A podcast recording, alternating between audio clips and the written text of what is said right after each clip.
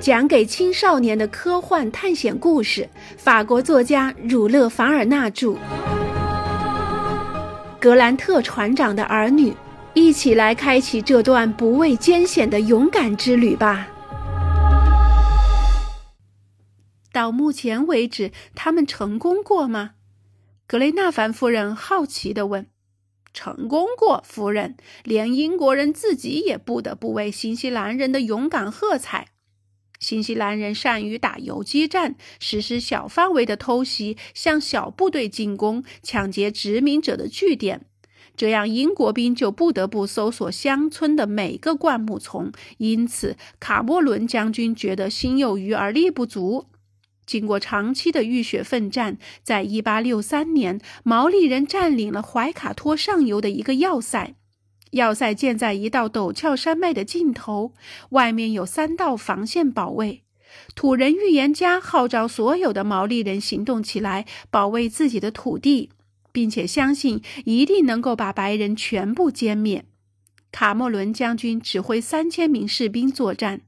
自从斯普伦特少校被毛利人野蛮杀死后，这些士兵抓到毛利人就一律格杀勿论，一个都不放过。双方进行了长期而残酷的交战，有时一打就是十几个小时。毛利人面对欧洲人的先进武器与猛烈的炮火毫不退缩。威廉·汤普森统帅的怀卡托部落异常凶猛，是这场战争的主力。这个土人头领起初只是指挥两千五百名士兵，后来增加到八千。松基和鹤基这两个叫人闻风丧胆的酋长也派自己的部属去助战，在这场激战中，妇女们也不例外地参与了艰苦的战斗。最终，因为正义一方没有配备好的武器，经过多轮激战，卡莫伦将军终于占领了怀卡托这个没有人的空县城，因为居民们早已四散逃逸。战争中可歌可泣的故事不计其数。一次，四百个毛利人被卡雷准将手下的一千英国兵围困在奥拉康碉堡里，缺水缺粮的他们坚决不放弃。最后，在一天上午，他们在第四十团英军中杀出一条血路，逃进了沼泽地。在怀卡托县被占领后，战争就结束了吗？约翰迫不及待地问。“没有，我的朋友。”帕格奈尔回答。“在那场激战的战争后，英国人决定继续攻占塔拉纳基省，包括马泰塔哇，那里可是威廉·汤普森的堡垒。当然，他们为占领这个堡垒也付出了惨重的代价。”我离开巴黎的时候，听说总督和将军刚接受了塔兰加各部落的投降，不过还是让他们保留了四分之三的土地。我还听说叛军的主要首领威廉·汤普森也在考虑投降，但是澳大利亚的各家报纸都没有刊登这个消息，因此说不定此刻抵抗运动也许正以新的活力重新组织起来了呢。那根据您的观点，帕格奈尔，格雷纳凡勋爵说，这场战争要打到塔拉纳基省和奥克兰省咯？我想是的，也就是麦夸里号搁浅号我们被扔下来的地方。正是，我们上岸的地方就在卡菲亚港以北几英里。或许毛利人的大旗还在卡菲亚港上空飘扬着呢。那么，我们较为明智的选择就是应该向北走。”格雷纳凡勋爵说。“的确，向北走最为机智。”帕格奈尔回答。“毛利人仇恨欧洲人，尤其是英国人，所以我们千万不能落到他们手里。如果我们能碰上欧洲军队的某个小分队，”格雷纳凡夫人说，“那我们就幸运了。”也许能吧，夫人。地理学家回答。但是不要抱太大希望。孤立的小分队一般是不会在荒野里走动的，因为任何小树丛、小荆棘丛里随时都可能躲藏着土人机灵的射手。我们不能把希望放在受第四十团士兵的保护上。不过，如果我们沿着西海岸向北走的话，那里有几个传教团，我们还有点希望。我们可以一站一站的走到奥克兰，很方便的。我甚至考虑过沿着怀卡托江走，也就是德霍斯泰特先生曾走过的那条路。他是个旅行家吗？帕格奈尔先生，罗伯特问。是的，孩子，他是一个科学考察团中的一员。一八五八年，这个考察团乘奥地利的军舰“诺瓦拉号”就做过环球旅行。帕格奈尔先生，罗伯特又说，他一想到远征航行做地理考察，便激动得两眼发直。新西兰有没有像澳大利亚的伯克和斯图尔特那样有名的旅行家呢？有几个孩子，比如胡克医生、布里扎特教授、博物学家迪芬巴赫和尤利乌斯哈斯特。但是，虽然他们已经在自己热爱的探险事业中献出了宝贵的生命，但还是不及澳大利亚或非洲的旅行家有名。您可以讲讲他们的故事吗？小罗伯特问。当然可以，孩子。既然你迫不及待想知道，我就很乐意讲给你听。谢谢您，帕格奈尔先生，我一定认真听。我们也要听。格雷纳凡夫人凑过来说：“看来这坏天气又给了我们一次受教育的机会。”帕格奈尔先生，您就讲吧。遵命，夫人。地理学家说：“不过我会讲的简短一点。”毕竟，我要讲的不是那些和澳大利亚吃人怪物展开肉搏的大胆发现家们。新西兰国土不大，很容易被考察一遍。故事的主人公其实并不是真正意义上的旅行家，只是一般的观光客。他们在毫无浪漫意味的故事中，无意中成为了探险的牺牲品。他们叫什么？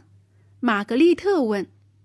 几何学家维特孔博和查尔顿豪维特，你们还记得在威莫拉地界停留时，我给你们讲的那次难忘的探险吗？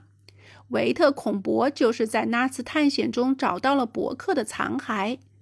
维特孔博和豪维特两人分别指挥两个小队在南岛进行考察。一八六三年初，他们从克莱斯特奇出发，为的是寻找穿越坎特伯雷省北部山脉的各种道路。豪威特翻过了北界的山，在布伦纳湖上建立了一个指挥部。维特孔博则相反，在拉凯河谷找到了一条通往廷德尔山峰东面的路。当时，维特孔博有个同伴叫雅各布·鲁帕。他的游记后来被刊登在《利特尔顿时报》上。在我的记忆里，1863年4月22日，这两位探险者来到一座冰峰脚下，拉凯阿河就是从那儿发源的。他们一直登上顶峰，继续寻找新的通道。第二天，维特孔博和鲁帕在又冷又累、精疲力尽的情况下，不得不在海拔四千英尺高。积累着厚厚的冰雪的山上宿营，他们在山壁陡峭的山谷转了一个星期，始终没有找到任何出路。时常没有火烤，就连干粮也告罄了。随身带的糖都化成了糖水，饼干变成了面糊，衣服和铺盖都湿透了，还被虫咬了很多洞。他们有时一天能走三英里，有时一天却连两百码都走不了。四月二十九日，他们终于看到一座毛利人的茅屋，园子里还有几个土豆，可以让他们美美的分享一顿。当晚，他们就到达了离塔拉马考河入海处不远的海岸。当时，他们必须到河的右岸，然后向北往格雷河走。可是塔拉马考河又宽又深，鲁帕苦苦寻觅了一个小时，才找到两只破损的小华子。他尽力修补，并把它们拴在了一起。傍晚时，两个朋友分别上了华子，可是刚刚到河中间，华子就灌进了水。维特孔博跳进河里，奋力向左岸回游。可是鲁帕不会游泳，此时华子成了他的救命稻草。他牢牢地抓住他，在受过不少惊吓后，他终于幸存下来。水流把他推向岩礁，第一个浪头将他打入海底，第二个浪头又把他抛到海面，撞在岩石上。到了晚上，那是最黑的一夜，天下着大雨，鲁帕满身是伤，血流不止。咸海水使肌肉变得又肿又胀，他随着华子一起颠簸了好几个小时，最后失去知觉，被海浪抛到岸上。第二天天亮的时候，他向一个泉眼爬去，发现自己所在的地方离他昨天的目的地大约只有一英里。于是他爬了起来，蹒跚着一步步沿着海岸往前走。不久，发现了不幸的维特孔博，他整个身体陷在泥沙里，早已经没了气息。鲁帕用手把沙子挖了一个坑，把他埋了。两天后，快被饿死的他被几个好客的毛利人，当然毛利人中也有好客的，收留了他。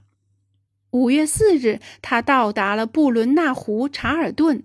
也就是豪维特的宿营地，但是就在六个星期后，豪维特也像不幸的维特孔博一样死于非命。天哪！